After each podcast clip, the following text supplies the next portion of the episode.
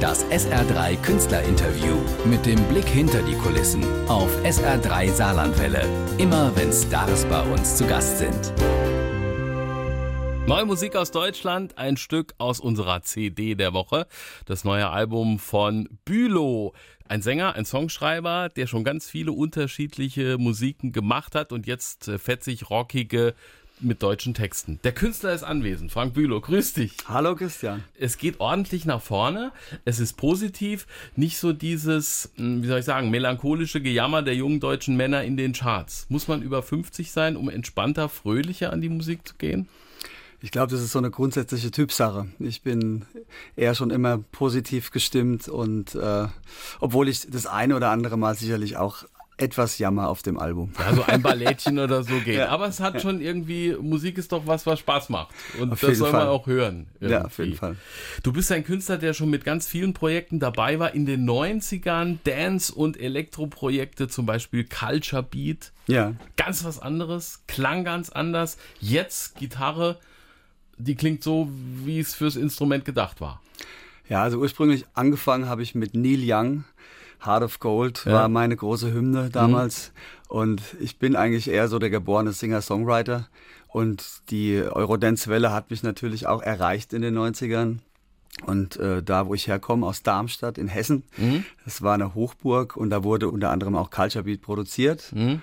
Und ja, du rutschst dann einfach irgendwann da rein. Äh, damals ist auf einmal jeder DJ Produzent gewesen. Ja. Ich kenne das noch, äh, dass die DJs damals ihre Kassetten verkauft haben. Dann waren sie auf einmal Musikproduzenten.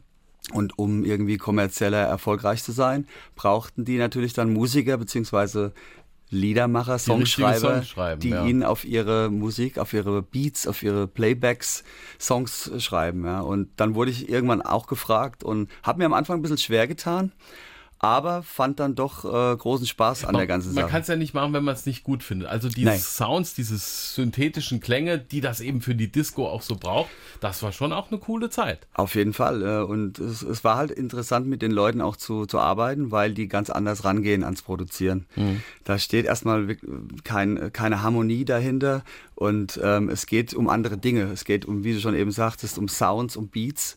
Ja, und man muss sich dann, man muss einfach Kompromisse schließen. Und das ist das, was äh, großen Spaß macht und wo dann der ein oder andere Knaller auch wirklich dabei rauskam. Aber du hast gesagt, Neil Young, richtiges Gitarrenspiel, da sind wir bei der Straßenmusik, ja. die für viele ein guter Einstieg ist. Du ja. hast das auch gemacht. Wie ja. ist das als Schule? Äh, nicht DSDS, besser Fußgängerzone? Ich sag mal, für die Leute, die wirklich äh, vorhaben, äh, ernsthaft Musik zu machen, auf, auf einer Livebühne auch zu stehen, ist das eine, eine ganz tolle Schule auf jeden Fall. Mhm. Ja. Die ersten Erfahrungen sammeln und gucken, ob die Leute ähm, sich vielleicht vor dich setzen in der Fußgängerzone, einfach zuhören. Ähm, Zeit nehmen für ja, die Musik, ja. Sich, ja, also das, ich kann es nur jedem empfehlen. Ja. Ich habe es nie bereut, es gemacht zu haben. Werbung hast du auch gesungen. Das sind ja leider auch immer gute Melodien, die im Ohr bleiben. Ja, ja, auf noch, jeden Fall. Kennst du noch eine? Ähm, was habe ich denn gesungen? Ich habe irgendwas für Lenoir, habe ich ein, Layout allerdings nur gesungen. Ich ja. kann dir nicht, ich kann dir nicht mehr genau sagen, wie die, wie die Melodien äh, gingen. Das ist zu lange her. Ich ja. habe das auch nur mal versuchsweise gemacht und habe dann auch irgendwann für mich gesagt, äh, es ist nicht hundertprozentig mein Ding. Also ich mache lieber meine Songs. Neulich und, war Jane äh, Conomerford ja. da, die hatte noch 1A, wenn der Abfluss mal verstopft ist drauf und äh, abflussfrei. Äh, Gerade läuft Rocketman in den Kinos, die Geschichte von Elton John. Ja. Mit dem hast du auch mal Musik gemacht. ich war mal vor Gruppe äh, ja, im, im Fußballstadion. Elton John. Ähm, gewöhnungsbedürftig, sag ich mal. Also ähm, ja, das, er war sehr verschlossen und äh, man hat eigentlich wenig Kontakt zu ihm äh, bekommen. Man hat nur Gesch Geschichten gehört. Also ich will da jetzt gar nicht so weit ausholen. Ja. Also man ist als Vorgruppe, äh, der ist nicht so, dass er sagt. Aber ich bin mir sicher, der Film ist sehr, sehr interessant. Ist toll, also, weil, gesehen. Äh, ist klasse. Komm, wir spielen noch einen von dir. Bülow, Unbedingt. Pop, Pop-Poet. Worum genau. geht's da? Sagst ja, das Wort Poppoet äh, trifft es eigentlich ganz gut, was ich mache. Äh, und äh, so kam auch der Titel zum Album zustande, Poppoeten und Moneten. Das eine ist halt Kunst und das andere äh, ja, ist das große Geld. Äh, manchmal geht es nicht immer zusammen, aber manchmal klappt es dann vielleicht auch. Und äh, ja, als, als das rauskam, äh, so vor einigen Jahren, gab es ja mal so eine Zeit, wo man das erste Mal von Poppoeten sprach und mhm. so. Und da dachte ich, das ist eigentlich mal eine schöne Bezeichnung. Und äh, da, da musst du mitarbeiten. ich habe auf einer englischen, wenn man so Eurodance-Projekte gemacht hat, wurde es ja international, ähm, Seite von dir gefunden. Der Opa war Komponist Ja. und Orchesterchef.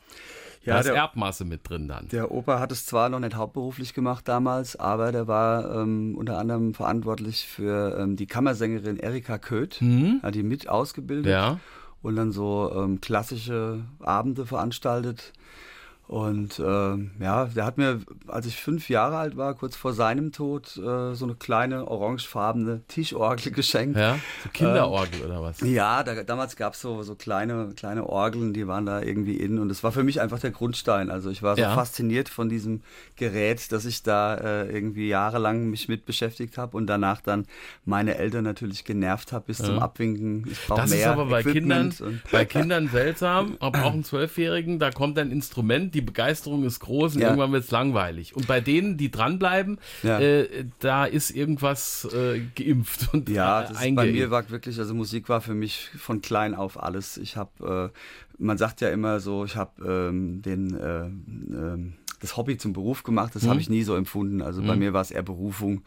Ich wusste, ich muss das machen und äh, als spätestens als damals Disco 77 Ilja Richter äh, kam, äh, Spot an, Licht aus, da habe ich äh, vorm Fernsehen mit, Pap mit Papi gesessen und gesagt, und das werde ich später mal machen. Und so kam es dann auch. Popoeten und Moneten, das Album äh, ist eine Werkschau ein bisschen. Songs aus den letzten 20 Jahren. Schreibt man mit 50 andere Songs als mit 25?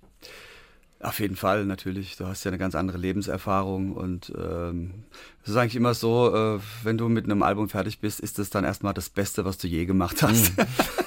ja? Ja. Und ähm, ja, ist auch so. Es wächst halt alles äh, und äh, es klingt äh, viel reifer, viel runder, das Ganze. Ja. Ich habe äh, diesmal auch wirklich viele Stile äh, reingepackt äh, von dem, was ich gut kann. Ähm, es gibt zum Beispiel äh, zwei, drei Nummern auf dem Album, die haben sehr tolle Bläser-Arrangements, die ich auch gemacht habe, die ein bisschen an Roger Cicero auch erinnern. Ja.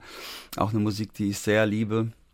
Und ähm, aber auch wieder andere Seiten, eben der Rock-Pop der 80er und so weiter, ja, also alles verarbeitet und dann noch ein paar wirklich Songschreiber, Perlen auch von, von Kollegen einfach mit aufgegriffen, weil in so einer Musikerkarriere hörst du sehr viele Demos auch von, von Mitmusikern, äh, ähm, Sachen, die äh, ganz groß sind, aber vielleicht niemals groß rauskommen. Ja? Und du erinnerst dich daran und holst dir mal irgendwann aus der Schublade vor und sagst, und das passt jetzt genau auf machen, mein Album. ja? Was muss man machen, dass aus einem Stefan Waggershausen-Song ein eigener wird? Naja, gut, äh, der Waggershausen schreibt seinen Song auf seine Art und hat ihn so aufgenommen und du hörst den Song und hast natürlich auch deine, deine eigenen Ideen dazu.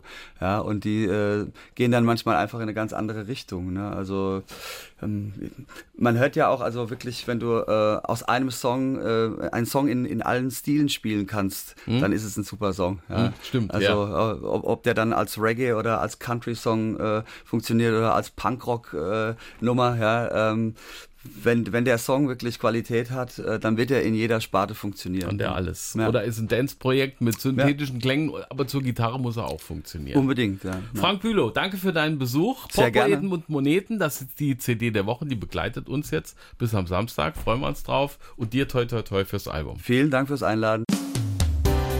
Das SR3 Künstlerinterview mit dem Blick hinter die Kulissen auf SR3 Saarlandwelle. Immer wenn Stars bei uns zu Gast sind.